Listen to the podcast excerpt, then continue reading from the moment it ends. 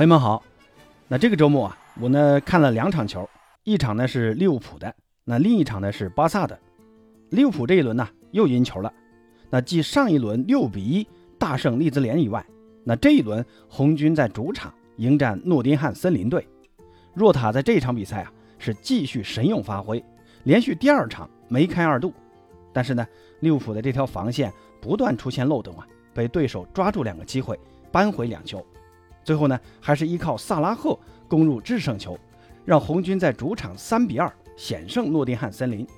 那另一场呢，就是昨晚的西甲重头戏，巴萨主场对阵马德里竞技。那这场比赛之前受伤的德容和佩德里是伤愈回归了，德容呢还首发打了七十多分钟。在上半场，德容啊有一次倒地拦截后的扫射很有威胁，差点就进球了啊。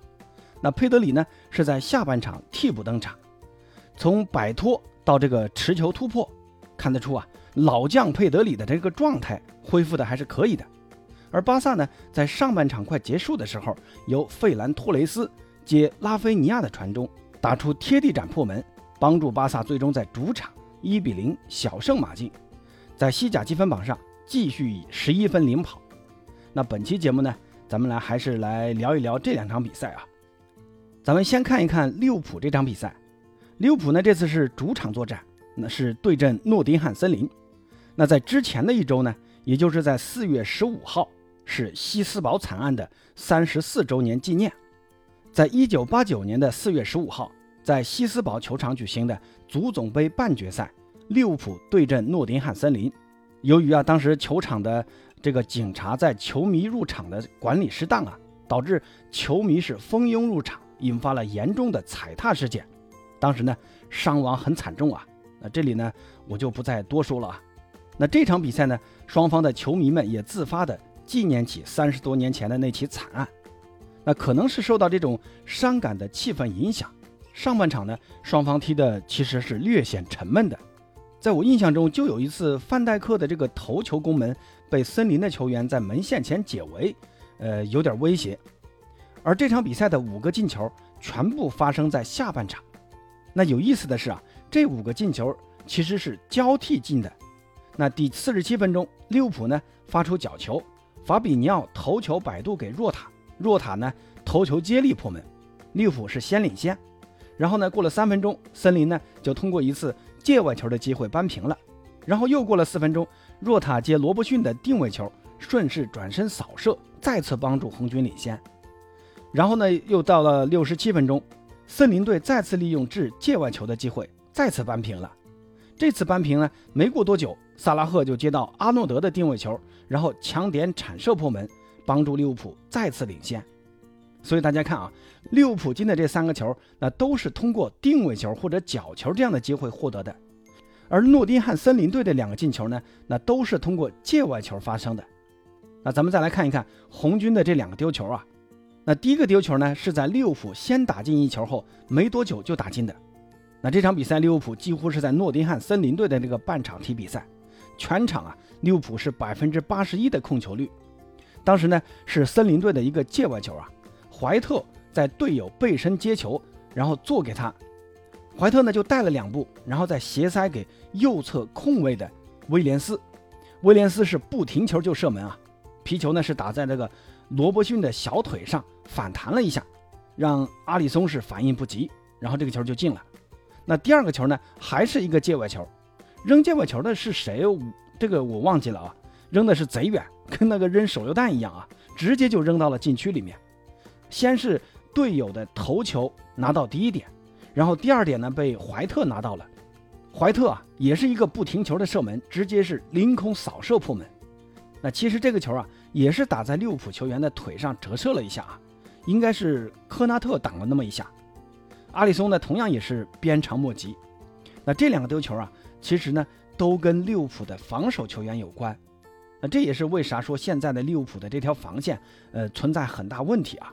一呢就是利物浦的这批防守球员在英超这些球队的这种身体直接对抗中啊，已经是无法占据优势了。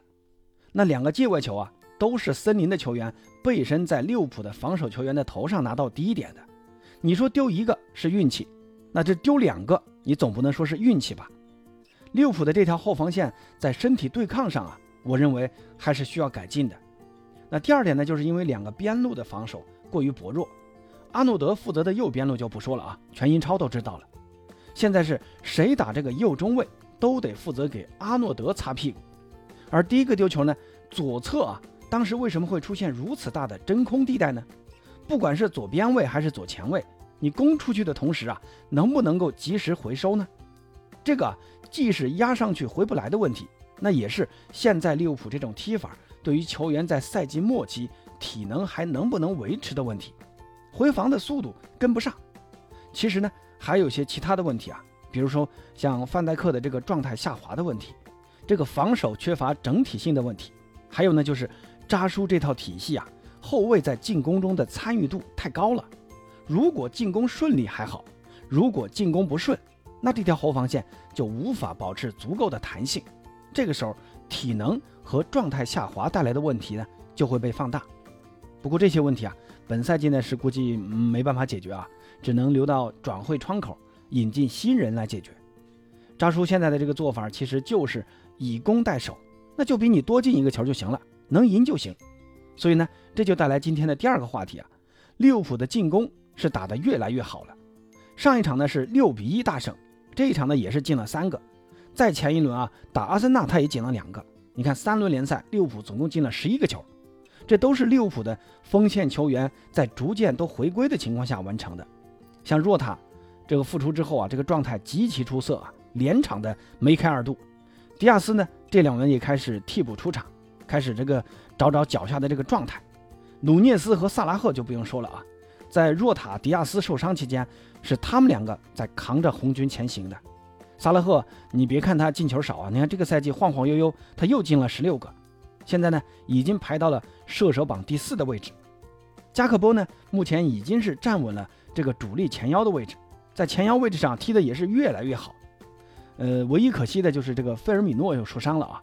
那八哥注意到一个数据啊，利物浦目前在 B 哥六球队里面进球数啊是第三多的，那仅次于榜首的两支球队阿森纳和曼城，但是呢丢球数则是第二多的，就比昨天一比六 惨败给纽卡的热刺要少，所以你看利物浦啊，其实还是存在非常明显的头重脚轻的问题，这个夏天啊在中后场必须要好好更新更新了。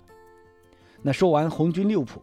咱们再来看一看巴萨的这场比赛啊，这场比赛呢，巴萨是赢回了德容和佩德里。说实话啊，他们两个发挥的都很不错啊。但是呢，马竞啊，最近的这个状态其实啊要更好。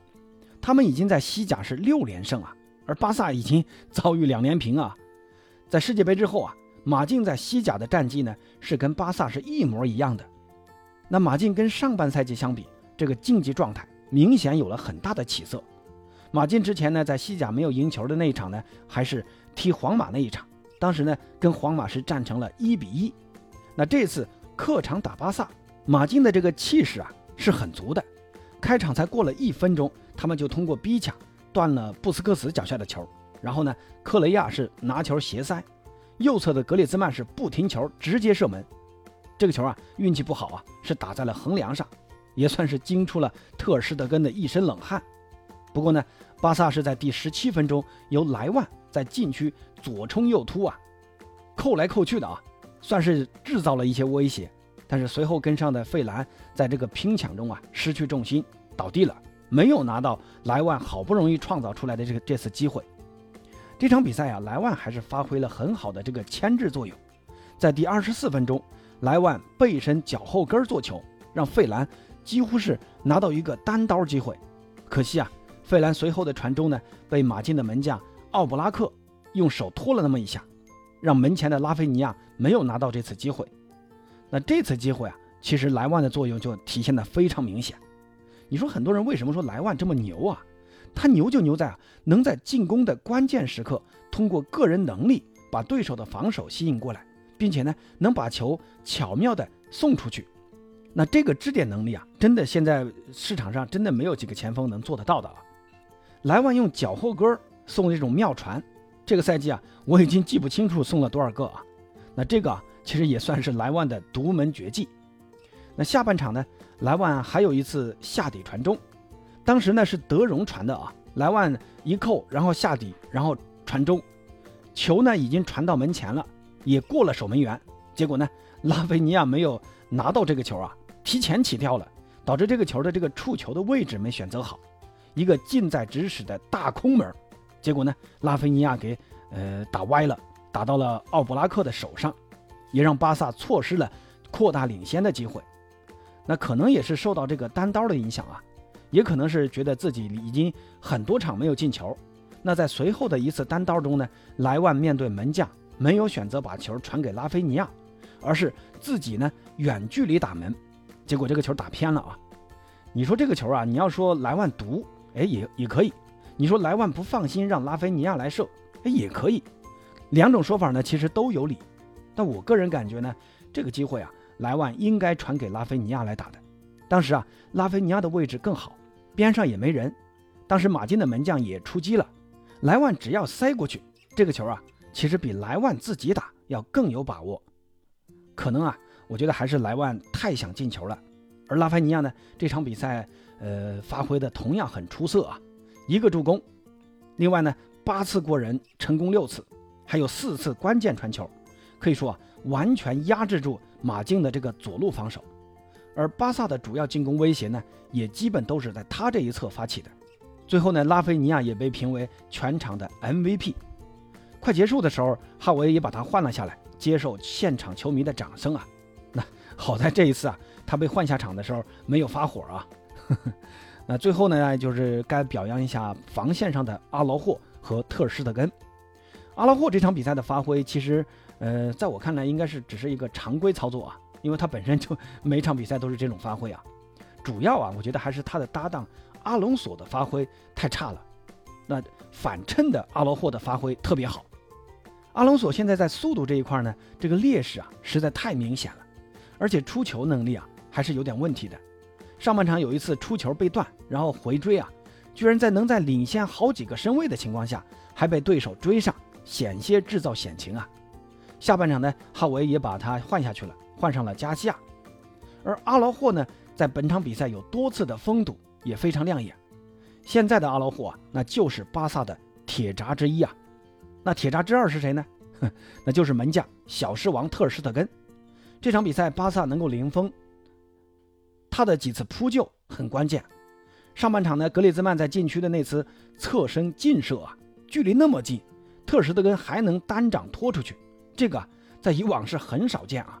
以前呢，咱们总吐槽特尔施特根下地比较慢，这次啊是真不慢啊。当时呢，他的视线，我的感觉啊，从我的看电视的角度来讲，我感觉他的视线应该是被挡住了。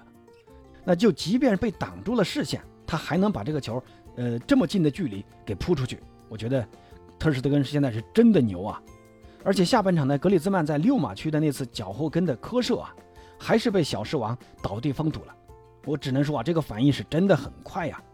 那最后呢，呃，再说一个比较有意思的事儿啊，这场比赛主裁判总共出示了十二张黄牌，可以说是黄牌满天飞啊。